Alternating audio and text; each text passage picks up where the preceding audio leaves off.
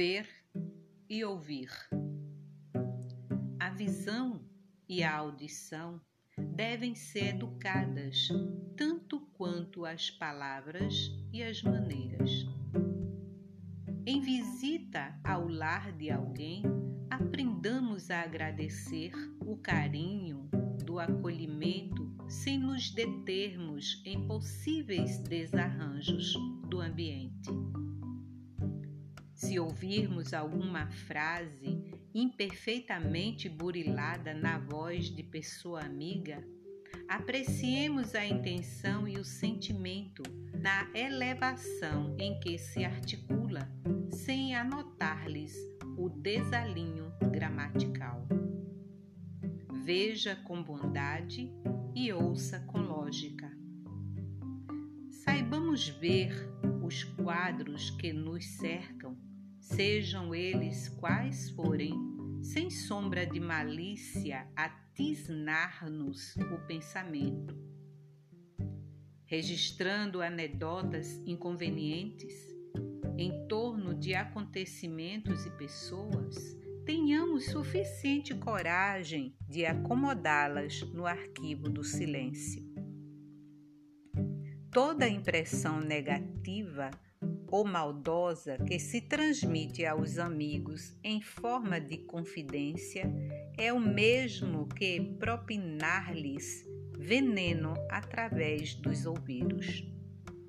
Em qualquer circunstância, é preciso não esquecer que podemos ver e ouvir para compreender e auxiliar. Sinal Verde, André Luiz, por Chico Xavier.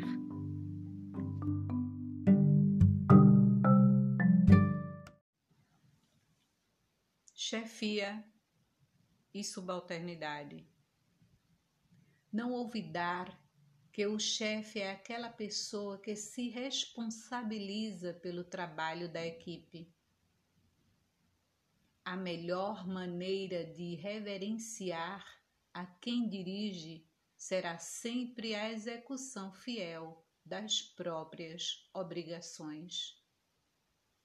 Quem administra efetivamente precisa da colaboração de quem obedece, mas se quem obedece necessita prestar atenção e respeito a quem administra, quem administra necessita exercer a bondade e compreensão para quem obedece, a fim de que a máquina do trabalho funcione com segurança.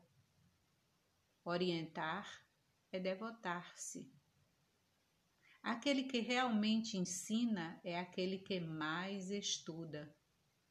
Um chefe não tem a obrigação de revelar ao subordinado os problemas que lhes preocupa o cérebro, tanto quanto o subordinado não tem o dever de revelar ao chefe os problemas que porventura carregue no coração.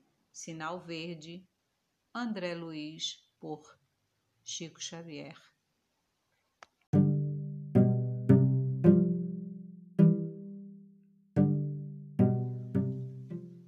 Chefia e subalternidade. Não olvidar que o chefe é aquela pessoa que se responsabiliza pelo trabalho da equipe. A melhor maneira de reverenciar a quem dirige será sempre a execução fiel das próprias obrigações.